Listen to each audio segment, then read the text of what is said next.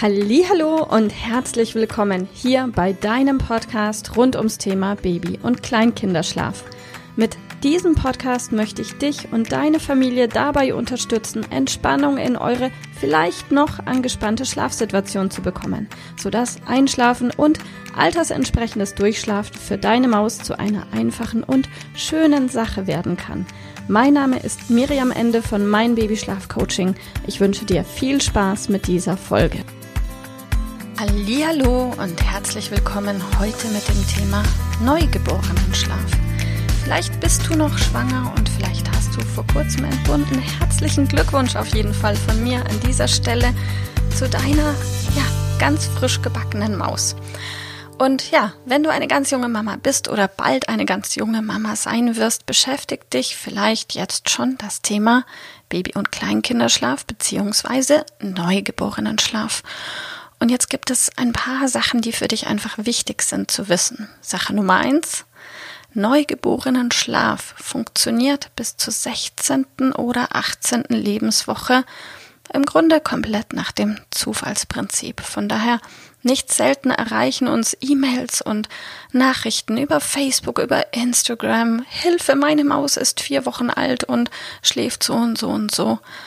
Und ja, die Frage, die wir an dieser Stelle immer stellen, ist, ist denn dein Kind gut drauf? Und wenn ja, hey, alles ist in bester Ordnung. Warum? Am Anfang des Lebens muss sich ganz, ganz vieles neu orientieren und neu ordnen und manche Kinder sind einfach noch nicht ganz angekommen. Und dieser Schlaf, der ist eben auch noch nicht fertig, noch nicht so wie bei uns Erwachsenen.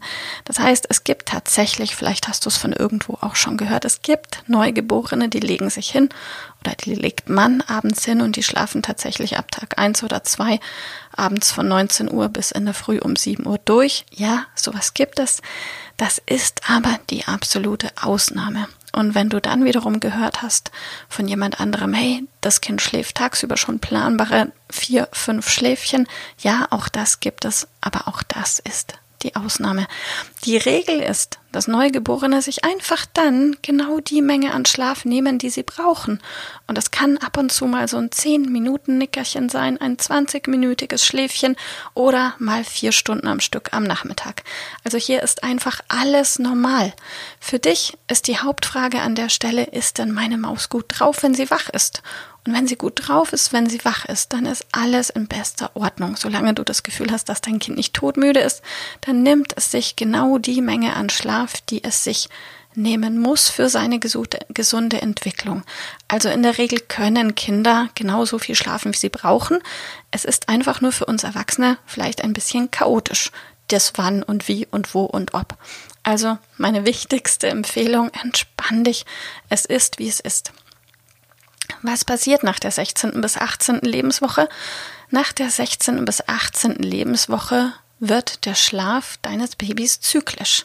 Das heißt, in der Art und Weise des Schlafes ähnelt er dann dem Schlaf eines Erwachsenen und dein Kind wird dann, wenn es in den Schlaf wegdämmert, auch erst in eine Leichtschlafphase kommt, dann in eine leichte Tiefschlafphase und dann in eine kurze Tiefschlafphase, um dann wieder langsam aus der Tiefschlafphase rauszukommen und um wieder unvollständig wach zu werden. Also das heißt, in der 16. bis 18. Lebenswoche wird der Schlaf zyklisch. Und davor schläft ein Kind ein und schläft direkt tief, so als Faustregel. Ähm, wichtig für dich ist einfach nur zu wissen, davor ist es, wie es ist. Und falls du irgendwie von irgendwem gehört haben solltest, ah, du darfst dein Kind nicht verwöhnen, um Gottes Willen, man kann neugeborene Kinder nicht verwöhnen. Gib alles an Liebe und Nähe und Zuwendung und alles, was euch gut tut, alles ist erlaubt und alles ist richtig. Was dir vielleicht helfen kann, ist, wenn dir bewusst ist, alle, alle Babys auf dieser Welt weinen ab und zu. Und weinen ist per se nicht schlimm, Weinen ist ein Kommunikationsmittel deiner Maus, denn solange dein Kind noch nicht sprechen kann, hat entweder ist die Welt komplett in Ordnung oder eben irgendwas passt nicht.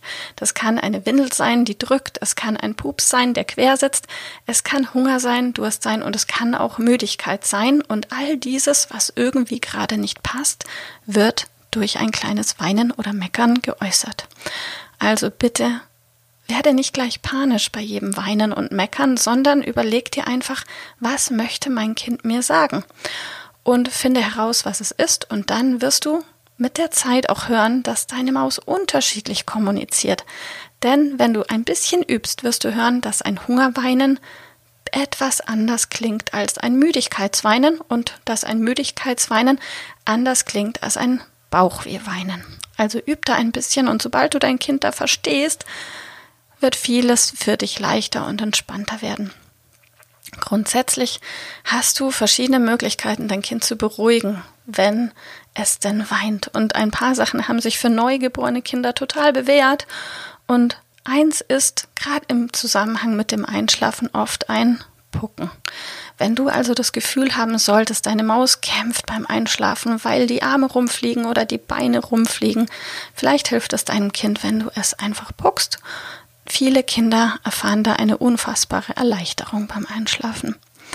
Was auch vielen Kindern gut tut, unabhängig vom Einschlafen, wenn sie irgendwie knatschig sind, ist eine Seitenlage, eine Bauchlage, die ist für viele Kinder genauso wie der Fliegergriff einfach entspannend und beruhigend.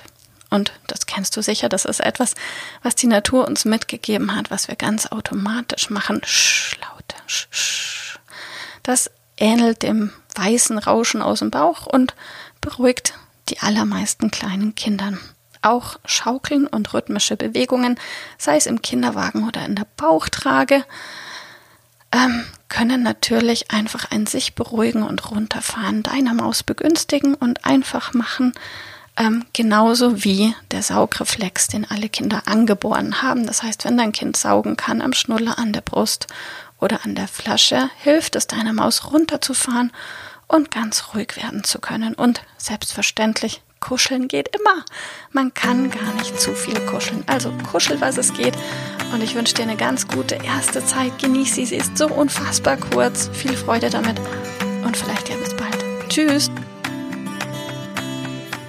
Liebe Mama, ich hoffe, dass dir diese Folge gefallen hat, dass sie ein Problem von dir gelöst hat, dass dir auch weiterhilft. Falls ja, freue ich mich, wenn du uns auch auf Facebook und Instagram besuchst. Dort teilen wir täglich wertvolle Tipps rund ums Thema Babyschlaf mit dir, die dir dabei helfen sollen, mehr Schlaf und vor allem auch mehr Lebensqualität für dich und deine ganze Familie zu bekommen. Die Links dazu findest du in den Show Notes und Solltest du dich vielleicht auch beruflich verändern wollen, weil du dich schon seit längerem fragst, ob das, was du im Moment machst, wirklich alles gewesen sein soll, dann kannst du dich gerne um einen Ausbildungsplatz zum Schlafcoach bei mir bewerben. So oder so. Die Links findest du in den Show Notes. Kontaktiere uns. Wir rufen dich an für ein kostenloses Infogespräch. Ich freue mich auf dich. Deine Miriam. Tschüss.